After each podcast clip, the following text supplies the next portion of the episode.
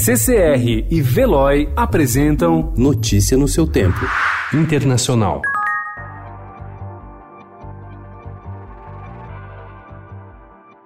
O presidente Jair Bolsonaro chega hoje à Índia para uma viagem de quatro dias em que deve assinar 12 acordos de investimento e cooperação comercial em áreas como agronegócio e tecnologia. No domingo, ele participará das celebrações do Dia da República e terá reuniões com empresários e líderes políticos, entre eles o primeiro-ministro Narendra Modi. Os indianos pretendem direcionar parte da produção de cana, que hoje vira açúcar, para aumentar a porcentagem de álcool na gasolina. Hoje essa mistura não passa de 7%.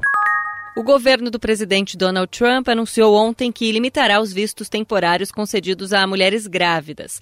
A medida pretende diminuir o chamado turismo de maternidade, mulheres que viajam para os Estados Unidos no final da gravidez para que o filho obtenha a cidadania americana. As mudanças nas regras afetam os vistos de turista nas categorias B1 e B2. Segundo a Constituição dos Estados Unidos, Todos os bebês nascidos no país têm automaticamente direito à cidadania, mesmo que seus pais não sejam americanos.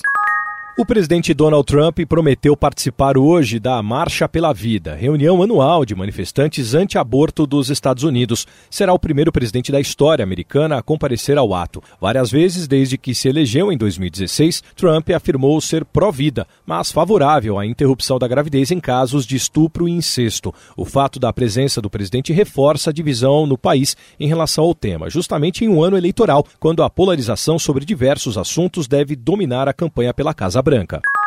Três pessoas morreram ontem em um acidente com um avião-tanque que combatia os incêndios florestais que atingem a Austrália. Autoridades perderam contato com a aeronave, um Hércules C-130, enquanto ela sobrevoava a área de Snow e Monaro, ao sul de Canberra. Com o acidente, subiu para 32 o total de mortes pelos incêndios em todo o país, que desde setembro devastaram uma área de 180 mil quilômetros quadrados. Ainda ontem, autoridades australianas anunciaram fechamento e cancelamento de todos os voos que partem e chegam ao aeroporto de Canberra. Notícia no seu tempo. Oferecimento CCR e Veloy.